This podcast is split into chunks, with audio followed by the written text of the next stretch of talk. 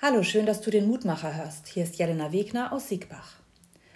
Heute ist Buß- und Betag, ein Tag, der dazu einlädt, das eigene Handeln zu überdenken und gegebenenfalls eine neue Richtung einzuschlagen.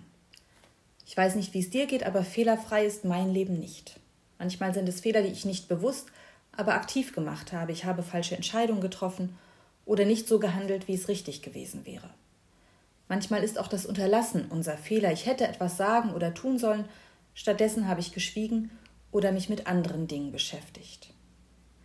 Im Buch Hiob diskutiert Hiob mit Freunden über das Leben und das Leid und wie wir Menschen darin verstrickt sind und ob Gott uns straft nach unserem Handeln. In einer von Hiobs Antworten finden wir auch die Losung für heute. Ich lese aus dem neunten Kapitel die Verse zwei und drei. Kein Mensch kann gegenüber Gott im Recht sein. Wenn jemand mit ihm darüber streiten wollte, könnte er ihm von tausend Fragen keine beantworten. Und ein paar Verse weiter sinniert Hiob, wie könnte ich vor Gott die richtigen Worte finden? Mir bleibt allein, um Gnade zu bitten.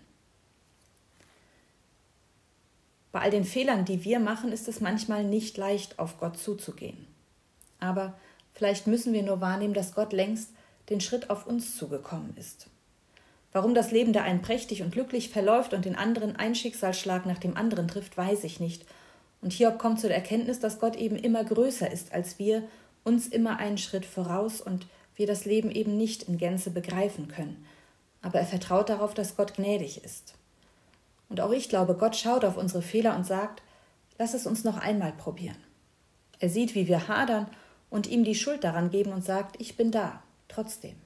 Trotz all der Erfahrung, die uns manchmal verzweifeln lässt, trotz all der Fehler, die wir machen und trotz all der Ungerechtigkeit, die es in der Welt gibt. Gott ist da, nicht nur am Buß- und Betag. Jederzeit, da können wir zu ihm kommen und sagen, Gott, ich möchte von vorne beginnen, hilf du mir dabei. Der heutige Buß- und Betag, der ruft dazu auf, die Hoffnung nicht aufzugeben. Wir sind eingeladen, der Liebe Gottes zu uns Menschen nachzuspüren, die trotz unserer Fehler besteht. Denn Gott ist da trotzdem. Und nun lade ich dich noch ein, mit mir zu beten. Gott, trotzdem, dieses Wort stärkt mein Herz. Ich fühle, du liebst mich, und dein Angesicht strahlt Barmherzigkeit.